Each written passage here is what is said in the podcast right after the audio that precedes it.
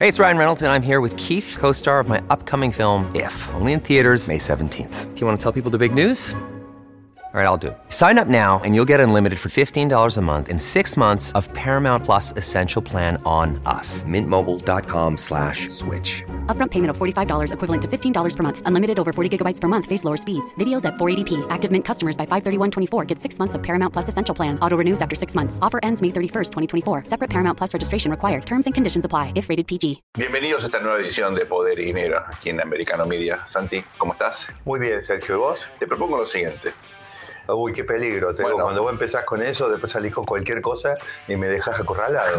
Bueno, porque creo que estamos ante un escenario internacional y también eh, local en Estados Unidos, doméstico, eh, bien complejo, donde entre las presiones eh, por el precio del petróleo, por esta decisión de Arabia Saudita y otros miembros de la OPEP de reducir eh, la producción para tirar el precio hacia arriba, arriba de 90 dólares al barril, por ahí 95 como objetivo, con eh, una decisión estratégica de Europa, o por lo menos de Emmanuel Macron, el presidente de Francia, de apoyar una iniciativa china ¿eh? para contener el conflicto en Ucrania. Los problemas domésticos de Estados Unidos, que no son menores y que efectivamente se han profundizado eh, con eh, el avance de la causa judicial en contra del expresidente Donald Trump. Y un contexto, creo, ¿no? Eh, donde la dinámica, la inercia lleva a, a una caída relativa de la importancia de los Estados Unidos, con la Reserva Federal obligada probablemente a seguir subiendo la tasa de interés. Me- todo esto me parece que está como generando un caldo de cultivo eh, particularmente complejo. Entonces te propongo ir viendo de alguna manera de lo general a lo particular, de lo global a lo local, empezando por la cuestión de la energía eh, y tocando otros temas geopolíticos para luego, si te parece bien, eh, bueno, concentrarnos en el impacto que puede tener este aumento del precio de energía Claro. en un país productor de energía como Estados Unidos, pero que obviamente está eh, interconectado con la dinámica de la, de la economía global. ¿Te parece bien? Mira, Sergio, sí, me, me- a ver, me, me parece bien. Yo, yo te quiero confesar que, eh, y aprovecho ahora que no, que no nos escucha Fabián, digamos, que no nos escucha Fabián, digamos, yo quiero confesarte que yo vengo muy, pero muy preocupado, este, pero muy preocupado, Sergio, con, digamos, con, eh, con, con los Estados Unidos, con, con lo que es la, la es más, con el propio mundo, digamos, porque en cierta medida si vos estás preocupado y estás viendo problemas profundos en Estados Unidos, los estás viendo en el mundo, porque el mundo en cierta medida, por lo menos desde que yo nací, desde que tengo conciencia, según decías mi mamá, que en paz descanse, eh, siempre ha sido regulado en cierta medida el compás de los Estados Unidos, ¿no? Así que pero muy, muy preocupado, Sergio, porque yo lo que noto y percibo por todas partes, incluso en gente que, digamos, importante, digamos, que son pensadores, que son dirigentes, que han sido dirigentes, que tienen experiencia, que son, digamos, que tienen una visión que uno sabe que siempre ha sido sensata, este, ya, ya no, no, no, no sé qué hacer para aislarme de estar escuchando que Estados Unidos está verdaderamente en una situación de al borde de la pérdida del liderazgo que yo creo que el mundo indudablemente lo necesita. Ahora, eh, vos tiraste varios temas recién todos como, eh, como digamos, entremezclados, pero hay temas que son gravísimos. Lo que nosotros venimos planteando respecto a la región, Sergio, que Estados Unidos quiere liderar la región con fracaso, ¿no? Es decir, con fracaso y amenazas.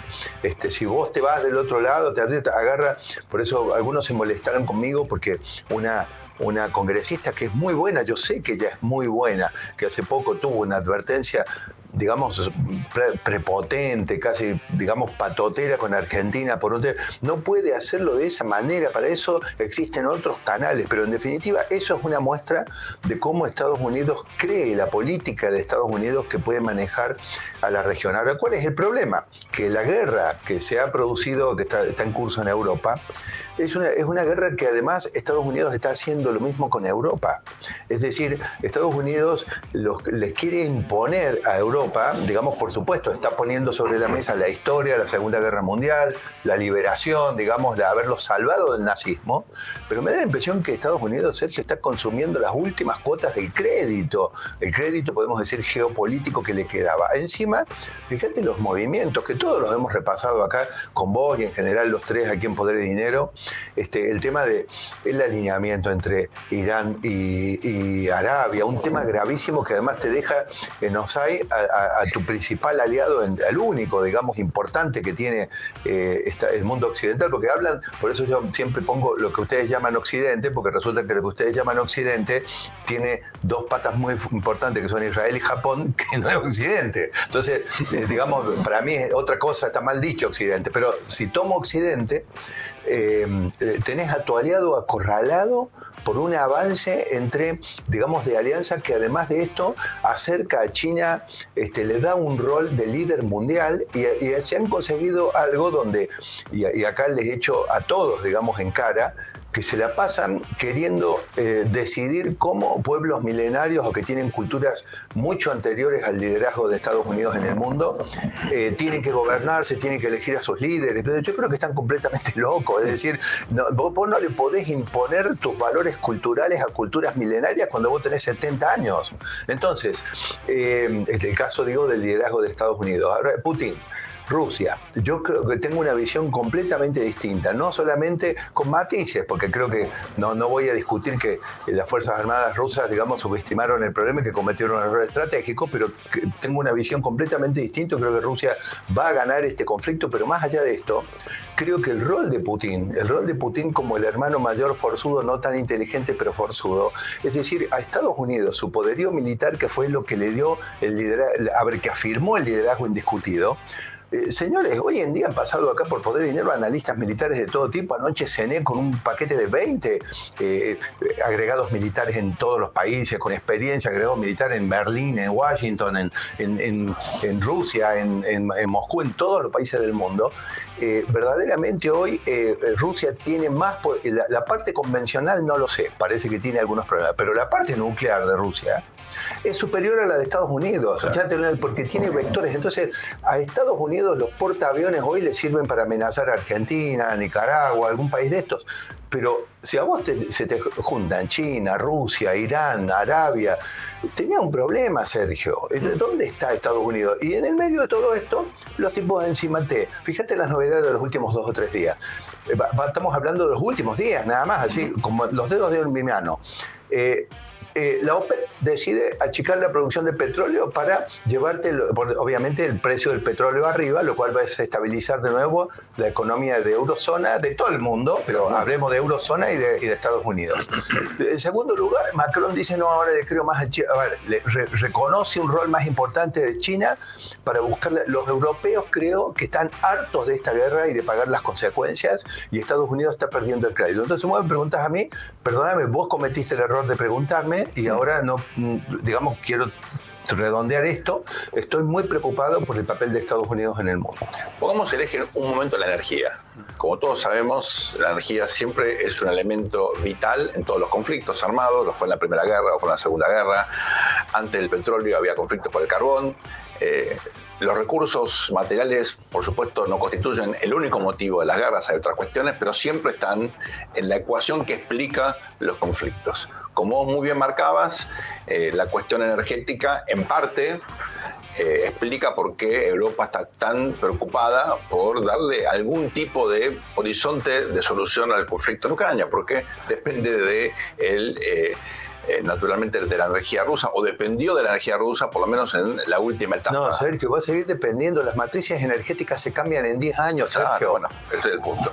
Entonces, desde, esa perspectiva, creo yo, eh, el tema de la decisión de la OPEP o de Arabia Saudita, más otros miembros de la OPEP, de reducir la producción para impulsar el precio, bueno, le pone también indudablemente más presión a la necesidad de Europa de encontrarle efectivamente una solución a la cuestión ucraniana, porque de lo contrario vamos a un horizonte de esfuerzo fiscal, financiero, de la economía real para sostener un precio de energía estamos hablando, digamos, de 15, 20% más caro, es una, cifra muy significativa. Pero, pero Sergio, y, escúchame, echa por tierra con todo el esfuerzo de control inflacionario que están haciendo en todo el mundo. Es decir, la pregunta es hasta, ayer estábamos conversando contigo en el chat, mm. ¿viste? A pesar de que nuestro productor, ¿viste? Nos ponía chancadillas, ¿viste? Y nos, nos tiraba, ¿viste? Para distraernos, pero nosotros nos concentramos discutiendo, va conversando un poco del tema de la efectividad de las subas de tasa. Porque cuidado, las subas de tasas hay en algo, Sergio, que son 100% efectivas e inmediatas. ¿Saben qué? En exprimir el bolsillo de las familias y de las empresas. En esto, la, suba de tasas, en, tirar por el piso los rendimientos en la bolsa, en, romper los stocks, en romper, en comprometer el rendimiento de los bonos. En esto, las tasas son inmediatas. Ahora, en control de la inflación, hay otros fenómenos que intervienen. El precio de la energía que vos acabas de decir es uno de los principales, hay otros, la globalización tiene un papel. Ahora, en el marco de todo esto que estamos repasando acá, ¿sabés qué es en realidad, Sergio, lo que verdaderamente me preocupa? Que eh, miro los medios de Estados Unidos, lo primero que hago, eh, ahora que se nos está terminando el tiempo, eh, me despierto a la mañana, empiezo a mirar los medios, y me encuentro con el presidente Trump acorralado con un juicio, con una cosa traída de los pelos, viste que nadie, bueno, no es una broma con vos eso, pero digo, es un tema de, de que, digamos, en esto está preocupado preocupada la administración Biden. Es decir, lo que está ocurriendo en el mundo y en Estados Unidos es lo que nosotros, me parece que razonablemente hemos repasado acá, y la administración Biden está preocupado en tirar cortinas de humo. Por eso cuando uno termina diciendo este, que Dios bendiga eh, a los Estados Unidos, que Dios le dé lucidez a los votantes para salir de esto y que Dios ilumine a la administración Biden para terminar de la mejor manera el mandato, parece que es un gesto, digamos, de quedar bien. Yo te aseguro, Sergio, que hoy estamos en cierta medida en manos de Dios en los Estados Unidos. Justo en la época de las Pascuas. Ahora volvemos luego a esta muy breve pausa aquí en Poder Dinero No Se Vayan. Seguimos analizando la agenda global y el impacto en los Estados Unidos. At Evernorth Health Services, we believe costs shouldn't get in the way of life-changing care, and we're doing everything in our power to make it possible. Behavioral health solutions that also keep your projections at their best? It's possible. Pharmacy benefits that benefit your bottom line? It's possible. Complex specialty care that cares about your ROI? It's possible because we're already doing it.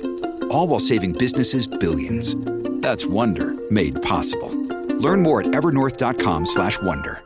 Bienvenidos a este segundo bloque de Poder y Dinero aquí en Americano Media. Estamos con Santiago repasando la agenda global donde aparecen en el horizonte no nubarrones, sino hechos, eventos muy concretos que lamentablemente ponen en evidencia problemas de liderazgo, problemas de consistencia en la política exterior y la política doméstica de los Estados Unidos y sobre todo consecuencias en el bolsillo, porque no son temas que están desacoplados de la vida cotidiana, al contrario, todo esto termina impactando en el bolsillo eh, de los norteamericanos en particular y en general eh, o naturalmente de la economía global. En el bloque anterior hablamos de energía, ¿eh? de la importancia que esto tiene, de la decisión de algunos miembros de la OPEP de reducir la producción de petróleo a los efectos de elevar el precio, cómo esto choca contra los eh, intentos hasta ahora, bueno, parcialmente infructuosos de controlar la inflación. Hay alguna evidencia de que por lo menos en términos de creación de empleo, los últimos datos antimuestran una desaceleración en los Estados Unidos. Eh, la pregunta crucial aquí es eh, la siguiente. En esta agenda global, con efectivamente una Europa que mira a China para solucionar el problema de Ucrania, sobre todo no únicamente por los costos que tiene esta guerra prolongada, también por el hecho de que no aparecen otros actores, ¿no? por supuesto no, son las Naciones Unidas, no puede la OTAN. ¿eh? Eh, estos últimos días se terminó de concretar el ingreso formal de Finlandia a la OTAN, Hoy la frontera de la OTAN con Rusia es el doble de grande. Imagínense los conflictos, las tensiones que eso eh, significa. La pregunta aquí, Santiago, es la siguiente. Esta dinámica geopolítica, eh, este ingreso tan, yo diría, contundente, influyente de Xi Jinping en una escena internacional donde, por supuesto, China ya era relevante, pero ahora tiene otra capacidad de acción, influye de otro modo, induce comportamientos. puede tener algún escenario positivo para los Estados Unidos? ¿Hay algo en todo esto, algún equilibrio, aunque sea inestable, que uno pueda pensar a futuro que le convenga a Estados Unidos o claramente estamos en un horizonte donde la pregunta es cuánto va a perder, no si va a perder?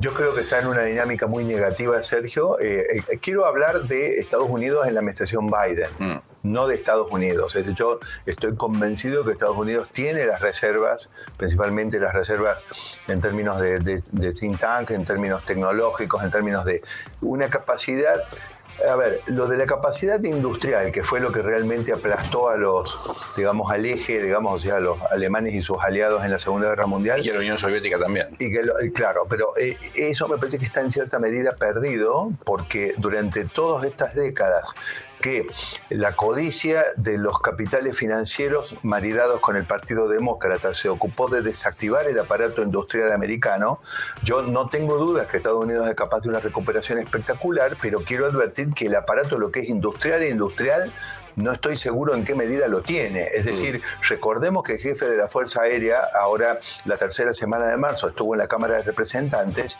y ofreció, eh, no, perdón, en la tercera semana de marzo se conoció que el 8 de marzo había eh, presentado su informe eh, sobre el desarrollo del misil hipersónico americano que fracasó en la prueba estrepitosa del 8 de marzo y eso se supo la tercera semana de marzo en el informe a la Cámara de Representantes. Tienen que empezar de nuevo. Mm. yo no recuerdo Sergio, cuando los Estados Unidos estaban a la saga, pero a la saga además por varios años, en ese tipo de desarrollo. Entonces, yo quiero advertir, Estados Unidos todavía tiene la capacidad, tiene la reserva, pero está durmiendo una siesta estratégica que ya no sé si no está en coma estratégico. Es decir, eh, eh, no, no, veo qué puede ser bueno para Estados Unidos en las cosas que están ocurriendo. Y yo quiero insistir en ese, ya que hablamos de maridaje, que eso te lo copié vos, lo inventaste vos, digamos. Eh, eh, entre China y Rusia, porque cuidado que los chinos vienen enfrentando a Estados Unidos, pero noten ustedes que Estados Unidos desde la Segunda Guerra Mundial fue el grandote que te apaleaba en cualquier lugar si vos te portabas mal. Recordemos, se le ocurrió un demente que había armas de destrucción masiva en Irak, eh, no les importó el Consejo de Seguridad, ahí no eran importantes las instituciones, cosa que ahora acusan a Putin de lo mismo, fueron, invadieron Irak, un millón de muertos, centenares de miles de civiles muertos, inocentes, no había armas de destrucción estratégica. Esto demuestra que Estados Unidos obviamente afirmó su dólar, su supremacía sobre un poder militar, que hoy no es el poder militar absoluto. Y China jamás se atrevió a desafiar a Estados Unidos en ese plano. Pero resulta que China se ha conseguido a uno, ahora que es Putin, que está dispuesto a eso. Y es un error tremendo. Fíjate que Occidente y Estados Unidos, Sergio, no están preparados y no hay antecedentes para mantener un conflicto bélico con una gran potencia nuclear. No los tienen. Y está claro que no saben qué hacer con Rusia, porque le mandan siete tanques a Ucrania, le mandan, pero verdaderamente todo el mundo sabe que lo único que va a terminar esto es que sí, van a morir algunos rusos, pero van a morir mucho más ucranianos. Por supuesto. Entonces, entonces, mientras tanto, Europa con el gas caro, el aparato productivo alemán, francés, todos destruidos. Es decir, yo te digo, eh, eh, Sergio, yo creo que no hay nada demasiado favorable en el contexto internacional hoy para Estados Unidos, pero Estados Unidos todavía está ahí y me parece que la batalla cultural contra eh, el, debilitamiento del sistema político de los Estados Unidos por toda esta infiltración de estas ideas que tanto le gustan a Fabián, que son izquierdosas, que son estas culturas woke y todo eso, eh, eh, es lo que verdaderamente está causando daño. Ahora, hay una reserva que son las ideas conservadoras. Mm hago un pie de página aquí porque una pregunta que yo me hacía es cómo esto impacta en el valor del dólar, de la moneda eh, estadounidense, porque claro, en este contexto de tanta inestabilidad macroeconómica global y interna, eh, uno supone, tal vez mirando la experiencia norteamericana, que el dólar debería sufrir. ¿eh? Esto siempre tiene un lado negativo, tiene un parcial lado positivo en el sentido que te debería hacer más competitivo el mundo, mejorar eh, la condición en términos de competitividad, por lo menos desde el punto de vista del tipo de cambio. Yo sé que no es la única, tal vez no sea la más importante, pero en el momento de cerrar una operación, bueno, tener una oferta más barata, más agresiva vale la pena. Ahí, Santi, la pregunta es, ¿Puede el dólar experimentar una caída en su valuación en un contexto como este? ¿O estamos mirando en todo caso un, escenario de evaluaciones competitivas donde si cae el dólar va a caer el euro. Eh, hemos visto caer mucho el euro en el contexto de la crisis eh, derivada de la invasión de Rusia a Ucrania. ¿Cómo ves ese horizonte? te, propongo que declaremos en revisión durante algunos programas de Poder y Dinero este marco de análisis de las monedas que se devalúan para dar más menos competitividad a las naciones. ¿Por qué te lo propongo?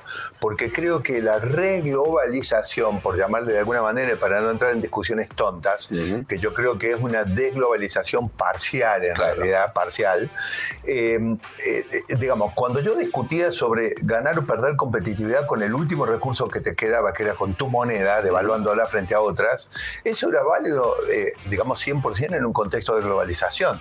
¿Te acordás cuando China devaluó, de repente te devaluaba Brasil, te hacía. Entonces, los países iban acomodando en un escenario de globalización general cómo se eh, presentaba la competitividad de su sistema económico frente al resto. Ahora, en, la medida en que yo esto lo he puesto en jaque y está todo el sistema eh, eh, hackeado por toda clase de restricciones, si no sos amigo no invierto acá o no comercio con vos, todo esto por supuesto en contra de las normas de la Organización Mundial de Comercio, el GATT yo diría que ya pasó a ser letra más muerta, no, no, no sé, está peor que los manuscritos del más muerto, Sergio.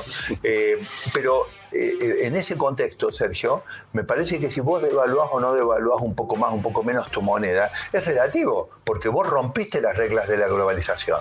O sea, no, quiero decir que no influya, pero me parece que no tiene el peso decisivo que tenía en otros momentos. ¿no? Históricamente. no te olvides además que la inflación no es una gran noticia para una moneda sana, ¿no? Bueno, justamente ahí va, ¿no? Porque por lo menos otra vez tomando la experiencia eh, de los ciclos inflacionarios en la América Latina, Santi, uno aprendió que cuando vos elevás la tasa de interés, supuestamente debería fortalecer la moneda y más incentivo a que la gente confíe, por lo menos eh, en, bueno, los títulos de un país, en, eh, en el sistema financiero, si la tasa sube, no demasiado, pues si no, puede surgir de, de otra forma. ¿Vos ves que eso está pasando ahora que esta, eh, este eh, esta política de la Reserva Federal está incentivando a que la gente lleve plata a Estados Unidos, que los ingresos de capitales para aprovechar este diferencial de tasa, bueno, atraigan a la gente a entrar a Estados Unidos o no tiene tanto impacto? Mira, sí, creo que todavía sí. ¿Por qué? Porque todavía existe en la matriz de pensamiento. Y yo, por ejemplo, todavía digo, intuitivamente digo, mejor voy a Estados Unidos. Se puede decir flight de quality, vamos a Estados Unidos.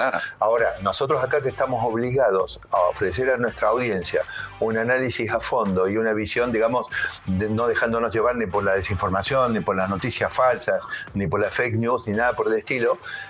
tenemos que reflexionar de que Estados Unidos está en jaque. No obstante, Estados Unidos tiene todavía un activo, una reserva, tiene un soft y un hard power que hace que uno todavía dice, muy bien, vamos a confiar en el dólar, pero no te olvides que has tenido a Brasil en el marco de los BRICS esta misma semana. Mirá las cosas que estamos repasando en historia, impactando a hacer negocios en otra moneda que no es el dólar. Vamos a ir a este tema después de esta muy breve pausa, Santi, si te parece bien, porque yo creo que es una de las cosas que a mí más me preocuparon, por lo menos revisando la agenda regional. No se vayan, luego esta breve pausa volvemos con más Poder y Dinero. Bienvenidos a este tercer bloque de Poder y Dinero aquí en Americano Media. Le damos la bienvenida a nuestro querido Fabián. ¿Cómo está Fabián? ¿Cómo están todos? Fabián, saludos, Sergio, se me terminó entonces lo de los primeros dos bloques, que yo estuve poniendo en boca de Fabián varias cosas.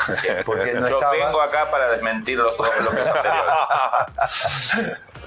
Vamos a seguir analizando esta cuestión de la agenda internacional. En el último bloque, al final del último bloque, estábamos debatiendo esta situación novedosa en algún sentido que confirma las tendencias que nosotros le estamos aquí señalando en el poder y dinero, y es que Estados Unidos pierde eh, influencia en el escenario global, eh, sobre todo en materia eh, comercial, estratégica.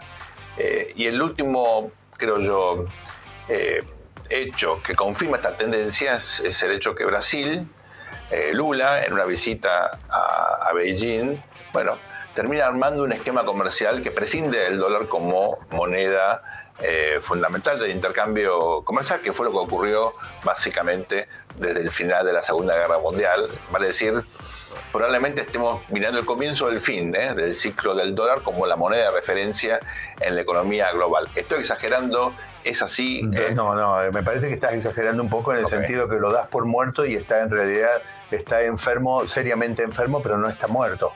creo que ahí estado, veníamos repasando Fabián, un poco el tema de todos los desafíos. Ah, yo fui en realidad muy pesimista con, con, respecto, digamos, al momento actual de los Estados Unidos si no reacciona rápido y bien, rápido y bien. Y reaccionar rápido no quiere decir ir a bombardear a Afganistán o Irak diciendo que tiene armas. Esto no se resuelve con bombas, se resuelve con liderazgo, primero poniendo en orden Estados Unidos internamente, es decir, si no, no, podemos vender ningún modelo.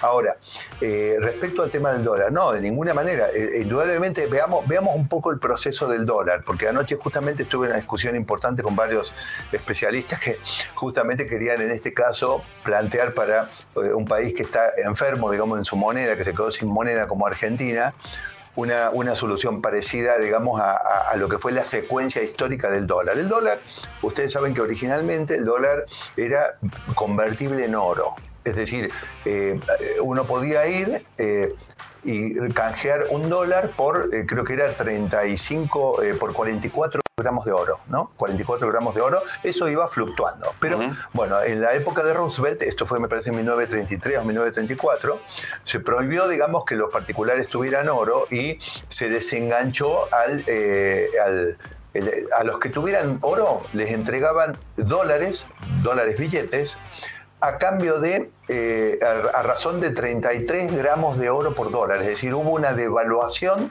violenta del dólar en términos de oro, pero dejó de ser convertible en oro. Luego, en la época de Nixon, eh, eh, pero, pero, pero sí seguía vinculado de manera de la cotización, bueno, un dólar vale más o menos 33 gramos de oro o vale tanto otro, aunque no podía uno ir a cambiarlo, no era convertible. En la época de Nixon vino lo que se conoció como el, de abandonar el patrón oro. Justamente era esta comparación lo que se abandonó. Ahora, noten ustedes que este proceso que, que, cumplió el dólar a lo largo de, entonces sería hoy en 90 años, porque estamos de 92, 90, no, sí 90, porque esto empezó en 1933 o 34, así que son 90 años. Noten ustedes que este proceso es idéntico al que eh, cumplió un país de la región, que es Argentina, cuando no tenía inflación, y cuando tenía un peso convertible que se abandonó en, la crisis que tuvieron entre 2001 y 2002. ¿Por qué lo menciono esto y lo comparo? Porque en realidad Argentina tenía un modelo donde era un peso, un dólar, vos tenías que tener un dólar billete guardado por atrás de cada peso argentino en circulación, pero además tenía un tipo de cambio fijo. O sea, era convertible y patrón dólar en este caso, que era lo que le daba la fortaleza a la moneda. ¿Por qué les quiero traer este caso? Porque les quiero llegar a mostrarles cómo le ha ido a Argentina, donde los procesos se, se aceleran, y cómo le está yendo al dólar a nivel internacional, porque ustedes van a encontrar fuertes analogías. Entonces es, Argentina, ¿qué hizo? Abandonó, el, abandonó la convertibilidad dólar y el patrón dólar, las dos al mismo tiempo, en esa crisis. O sea, dejó de ser uno a uno y pasó a ser libremente fluctuante. ¿Qué ocurre con un país que tiene eh, la, enfermedad de la turbulencia política, de tomar decisiones estratégicas equivocadas y la enfermedad del déficit fiscal, amigos? ¿Qué ocurrió? Que hoy lidera el ranking de inflación, está en el top, creo, 3 de la región y está en el top 10 a nivel mundial. O sea, después de haber tenido inflación cero durante una década. Ahora vamos al dólar. En realidad, si ustedes miran el proceso, naturalmente que en un país latinoamericano los procesos de deterioro son más rápidos. Si vos tenés 7, 8 flotas de portaaviones y ganaste la Segunda Guerra Mundial, tu proceso de deterioro es mucho más lento porque vos tenés mucha fortaleza. Si vos sos los Estados Unidos. Entonces, en realidad Estados Unidos en 1933-34 hizo la mitad de lo que hizo Argentina en el 2002, que es abandonar la convertibilidad dólar-oro. Y en, mil- en, eh, ¿cuándo fue, Fabián? 1968 fue el patrón oro lo, de, lo de Nixon, ¿no es cierto? 72. 72, perdón, 1972, eh, Fabián aporta una precisión en esto, abandona el patrón oro. En realidad esa fue la otra mitad de lo que hizo Argentina en el 2002. Luego, Estados Unidos, ¿qué hizo? Empapeló con dólares, tuvo déficit fiscal, tomó malas decisiones estratégicas, infiltró su política, ahora se dedica a andar persiguiendo, inventando cortinas de humo para esconder la inflación y los desastres estratégicos.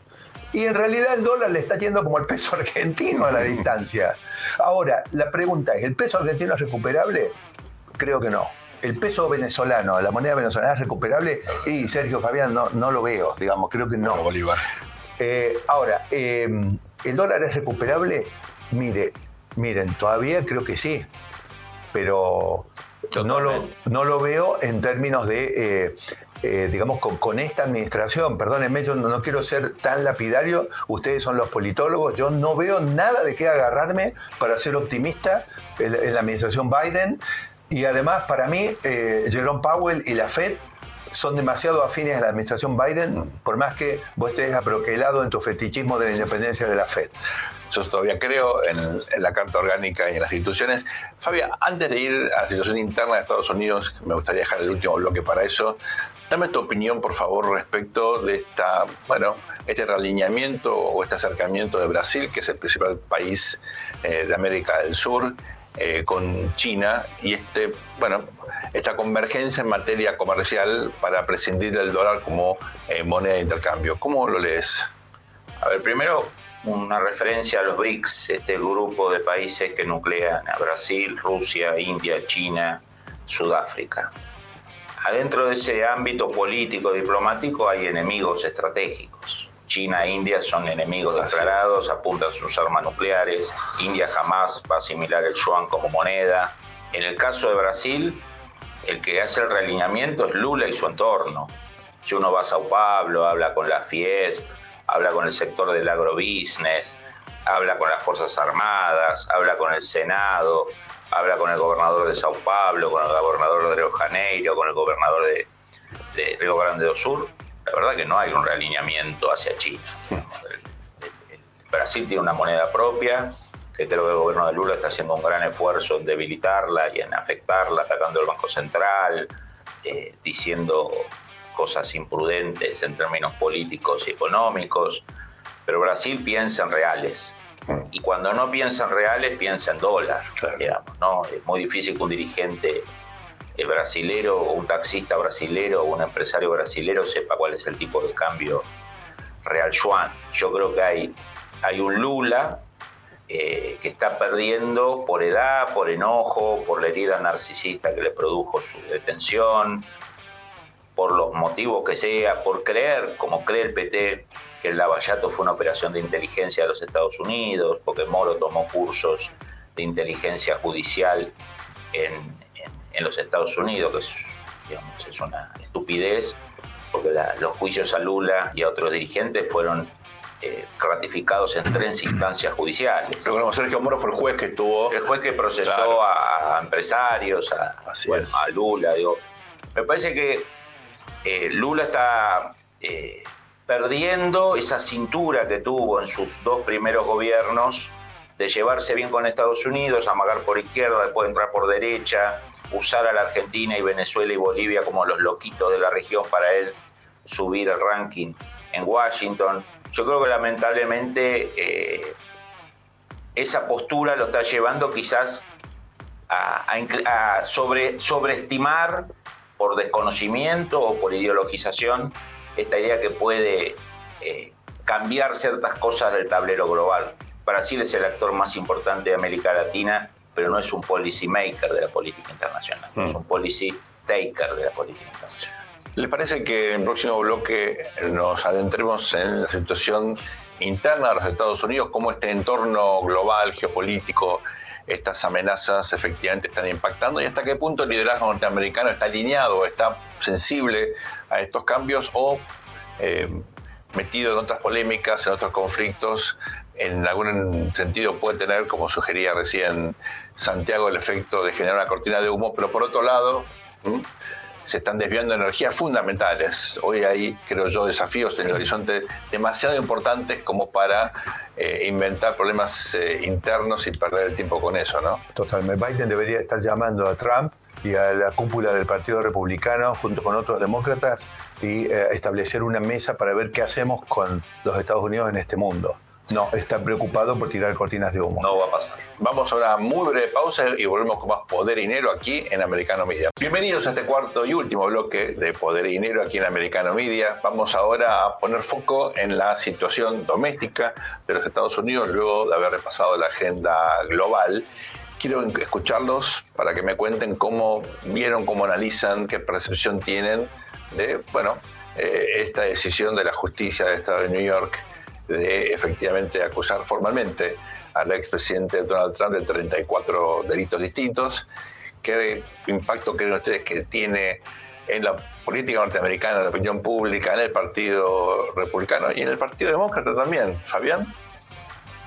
A ver, primero que todo, eh, como decíamos en el bloque anterior, una pena que Estados Unidos esté eh, con un nivel de facciosidad, con un nivel de agresión interna que obviamente es disfrutada por sus rivales estratégicos, en términos generales. Creo que Estados Unidos eh, ya esta presidencia no lo va a poder hacer, Dios quiera que la próxima, creo que hay que establecer, como decía Santiago, un, un nuevo consenso de qué líneas no cruzar. Mm. No, no volver a decir que un presidente llega porque los rusos lo ayudan y después no tener pruebas, decir que un presidente ordenó el asalto del Congreso y después eh, no, no se consiguen pruebas. Me parece que la latinoamericanización en el mal sentido de las patologías que tuvieron muchos de los países y que provocan migraciones masivas, entre otros de latinos hacia Estados Unidos, con mucho en audiencia, eh, es, un, es un mal interno muy grave para los Estados Unidos y para el mundo occidental. La alternativa de Estados Unidos sabemos qué tipo de modelo es, ¿no? El modelo chino, el modelo autoritario. Eh, segundo elemento es que creo que el Partido Demócrata o sector del Partido Demócrata están muy, muy, muy interesados en posicionar a Trump en el centro de la escena, porque acuérdense que en el sistema judicial y político americano eh, el presidente puede seguir haciendo campaña por más que sea procesado y aún siendo encarcelado. Hmm. Puede seguir haciendo campaña de atrás de las rejas. Por lo tanto, la victimización de Trump yo creo que es visto por algunos sectores demócratas como lo que podría facilitar que la administración Biden tenga una reelección. Después entramos el tema de la edad, del tema de Kamala Harris, todo lo que sabemos que pasa del lado, eh, del lado demócrata. Y por último, que todo este, este, este, movimiento de prensa, primero que todo, las cadenas de noticias demócratas cortando la conferencia de prensa de Trump, ¿no? O sea, eh, una gran cadena conocida por su afinidad con el Partido Demócrata, ayer interrumpió el statement de Trump porque no le agradaba lo que decía. Digo, me parece que acá estamos entrando ya en censura, digamos, eh, creo que el modelo soviético no, no le hace bien a, la televisión americana, ¿no? Me parece que canales como Americano Media transmiten entero los discursos de los republicanos y transmiten entero eventualmente un statement de si yo hubiera un caso con algún dirigente demócrata. Me parece que es una señal muy grave, no ya del sistema político, sino del mundo del periodismo y el mundo de la sociedad civil. Santiago, ¿cómo ves este proceso tan polémico y con consecuencias no menores desde el punto de vista de la imagen de los Estados Unidos en el resto del mundo? ¿no? Me parece que sobresale, Sergio, por su ridiculez. Eh, es decir, absurdo es lo que me surge porque ¿cuánto dijiste? 34, 38, 45, 77. 34 cargos. 34 cargos. claro, nada más. Fíjate, un presidente de los Estados Unidos no es que dice, mirá, pisó esta raya roja, un delito, dos delitos, nada. No, 34 delitos. Total, suma. Cualquiera que pasa por la puerta dice, bueno, eh, es un delito más, ahora creo que son 35, 38 no pueden ser tan ridículos. De todas maneras, esto me parece que llama la atención sobre un tema. Nosotros hablábamos antes de la recuperación de, posible de los Estados Unidos, que obviamente yo creo que absolutamente posible, no con esta administración, pero es absolutamente posible. No obstante, creo que se han cruzado muchas, muchas líneas. Eh, el sistema judicial norteamericano no se puede utilizar para tirar cortinas de humo absurdas. Esto no hace más también que volver a poner en crisis eh, no se puede utilizar, ¿por qué? Porque una de las reservas que Estados Unidos tiene para poder recuperar un liderazgo positivo en la región mismo, considerando las debilidades que hay en la región, en los aparatos judiciales y muchas veces en las instituciones. Es decir, los países sacan leyes, arman instituciones y de repente viene otro gobierno que piensa distinto y las rompe en dos minutos, las pone patas para arriba. En todos los esquemas constitucionales en la región, celebrar un acuerdo con una potencia extranjera, en este caso con los Estados Unidos, podría ser, podría dar una institucionalidad en muchos de los países que está perdida. ¿Por qué? Porque los políticos que van y que vienen de una banquina a la otra, eh, como si fueran un borracho que maneja un vehículo, eh, de repente una década te ponen estas instituciones, vienen otra década, dan vuelta a todo. Pero si esas instituciones estuvieran apoyadas en lo que es posible con un convenio, con un país serio, con una justicia seria como los Estados Unidos, ya pasa, por ejemplo, en Argentina casi todos los contratos son bajo legislación americana. Ahora, si la legislación americana es aplicada por un sistema judicial eh, que indudablemente, digamos, hace estas cosas, me parece, Sergio, que debilita aún más todavía a los Estados Unidos y nos, eh, nos deja con menos espacio para recuperar liderazgo, porque además la manipulación de los sistemas judiciales eh, ya con esto termina de ponerse sobre la mesa y en agenda. Hasta el momento se han beneficiado de que la mayoría de los casos había dirigentes políticos corruptos, entonces decían, bueno, lo que pasa es que cuestionan la justicia porque quieren encubrir sus casos de corrupción, pero está claro que hay manipulación política. Acá pasó un experto brasilero por poder y dinero, lo dijo bien claro. En el caso de Brasil, en el caso de Argentina pasa lo mismo. Los fallos no son judiciales, son políticos. Entonces, verdaderamente me parece que si los Estados Unidos también se latinoamericaniza la política, la justicia de Estados Unidos, a mí me parece, Sergio, que complica todo e incluso complica recuperar el dólar. Y te agrego algo, un ejemplo práctico de lo que sucede con esta lógica. Hace pocas pocos días hubo una cumbre, una reunión en la Casa Blanca, eh, digamos, de poca relevancia mundial, pero bueno, fue un gesto de Estados Unidos para tratar de que el gobierno argentino pueda al menos terminar su, su calamitoso mandato en diciembre. ¿Pero te referís a, haber recibido al presidente, Alberto, Fernández? casi al final de su mandato. ¿Pero por qué decís poco relevante si él tenía una propuesta de paz para la... Para Ucrania, claro, me imagino, me imagino. Eh, y el presidente argentino, rompiendo todos los códigos diplomáticos de, todo tipo, vuelve a la Argentina y dice, no, durante la reunión nos estuvimos riendo con Biden de Trump. Yo he hablado con gente del Departamento de Estado, obviamente indignación, por supuesto, eh, vergüenza ajena, eh, algo patético, pero ¿por qué un presidente argentino siente que hay un caldo de cultivo para eh, decir eso? Aunque no sea cierto. Aunque no sea cierto que se casó por otro Bueno, no, te diría que uno no, digamos, el, un presidente americano jamás va a cruzar una línea así, y menos con un presidente de, un gobierno que no es aliado, de un presidente que se está yendo y donde no hay ninguna confianza personal. Ahora, pero ¿por qué un presidente latinoamericano que ha tenido una presidencia áspera y agresiva hacia Estados Unidos como el kirchnerismo, se siente habilitado para meterse en la interna americana y decir nada más y nada menos que en la Casa Blanca se estuvieron riendo de un presidente americano. ¿Por qué? Porque la política americana da este marco para que eh, aventureros de la política se metan en estos temas. Se nos está haciendo el programa, quiero dar una opinión personal. Yo creo que eh, nadie está por encima de la ley. Y si efectivamente eh, cualquier ciudadano norteamericano, aún un expresidente, eh, es sospechoso de haber cometido un delito, tiene que ser investigado, pero tienen que cumplirse a rajatabla todos los principios del debido proceso. Y tiene que exagerarse, justamente porque se trata de un expresidente, todos aquellos aspectos que podrían derivar en sospechas de que el proceso no es equilibrado de que efectivamente no se actúa con imparcialidad. Me parece que esta es eh, una prueba fundamental para el sistema político de los Estados Unidos, no caer en la típica tentación de politizar la justicia, de judicializar la política. Esto lo único que hace deteriorar aún más la situación interna y el desprestigio del país en el mundo. Pero Sergio, 34 eh, delitos, no, no es que me parece que no, no arranca mal eso de movida. Por eso creo que es el, desafío grande que tiene hoy la justicia de New York. Hay otras causas, esperemos que impere la racionalidad y que efectivamente se imponga el debido proceso eh, porque de lo contrario, efectivamente, como dijo el presidente eh, Donald Trump, estamos ante un país que cayó en prácticas del tercer mundo. Ojalá que esto no ocurra. Nos quedamos sin tiempo, les agradezco muchísimo la atención. Va a ser hasta muy prontito. Esto ha sido Poder y Dinero aquí en Americano Media.